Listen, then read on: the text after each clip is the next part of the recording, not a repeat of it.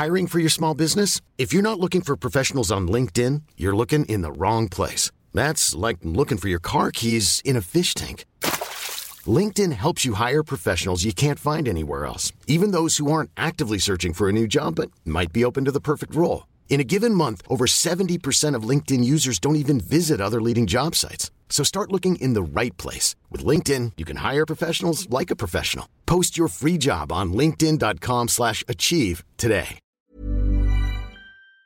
La toile sur écoute. Quand tu demandes aux gens quelle est leur insulte préférée, ils réfléchissent toujours des plombes et te sortent un truc de derrière les fagots. Oh, moi, mon insulte préférée, c'est gourgandine Alors qu'en fait, celle qu'on sort le plus souvent, c'est connard. Connard Bonjour, c'est Solène Delannoy. Oui, eh bah, euh, moi je l'aime bien, mon nom. Aujourd'hui, l'insulte du jour, c'est grognasse. Hier, je faisais du vélo comme toute bobo écolo qui se respecte lorsqu'une grognasse m'a refusé la priorité à droite. Ça pourrait se résumer comme ça, mais vous savez que j'aime pas les histoires courtes, même si je disais l'inverse à mon ex quand je suis partie.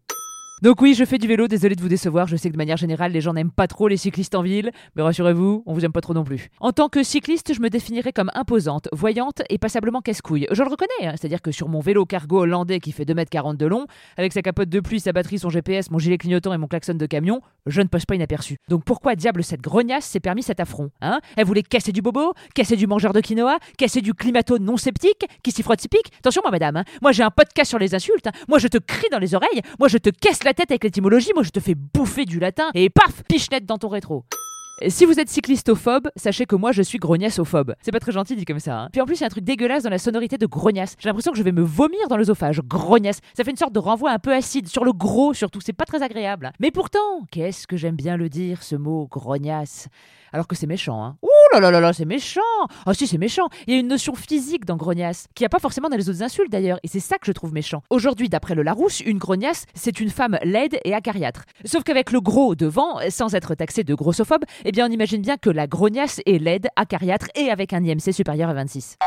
Parce que si la femme laide et acariâtre est menue, bah, dans ce cas on dirait plutôt connasse ou pétasse. Et c'est ça qui me gêne, c'est de taper sur le physique. On avait dit on ne tape pas sur le physique, on ne choisit pas son physique, donc on ne dit pas grognasse. En plus grognasse c'est pas vraiment politiquement correct. Non, je préférerais qu'on dise personne en surcharge pondéralace. Voilà, là c'est correct.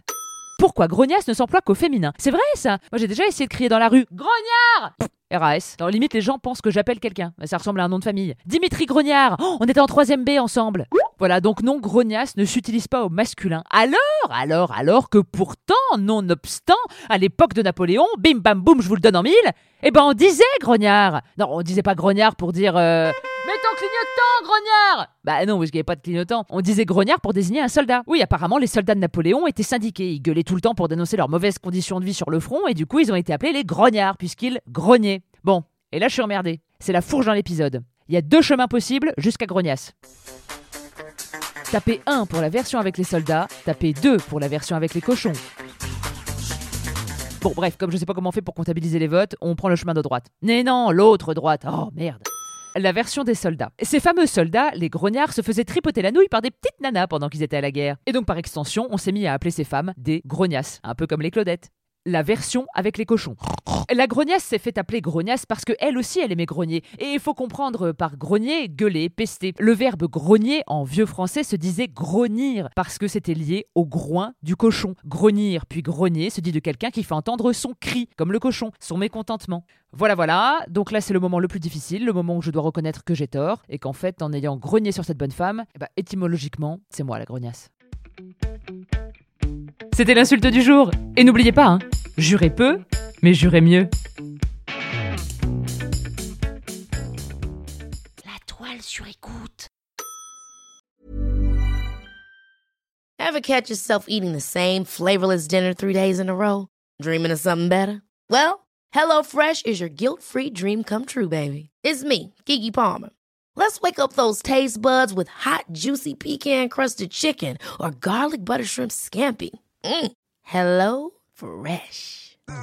Stop dreaming of all the delicious possibilities and dig in at HelloFresh.com. Let's get this dinner party started.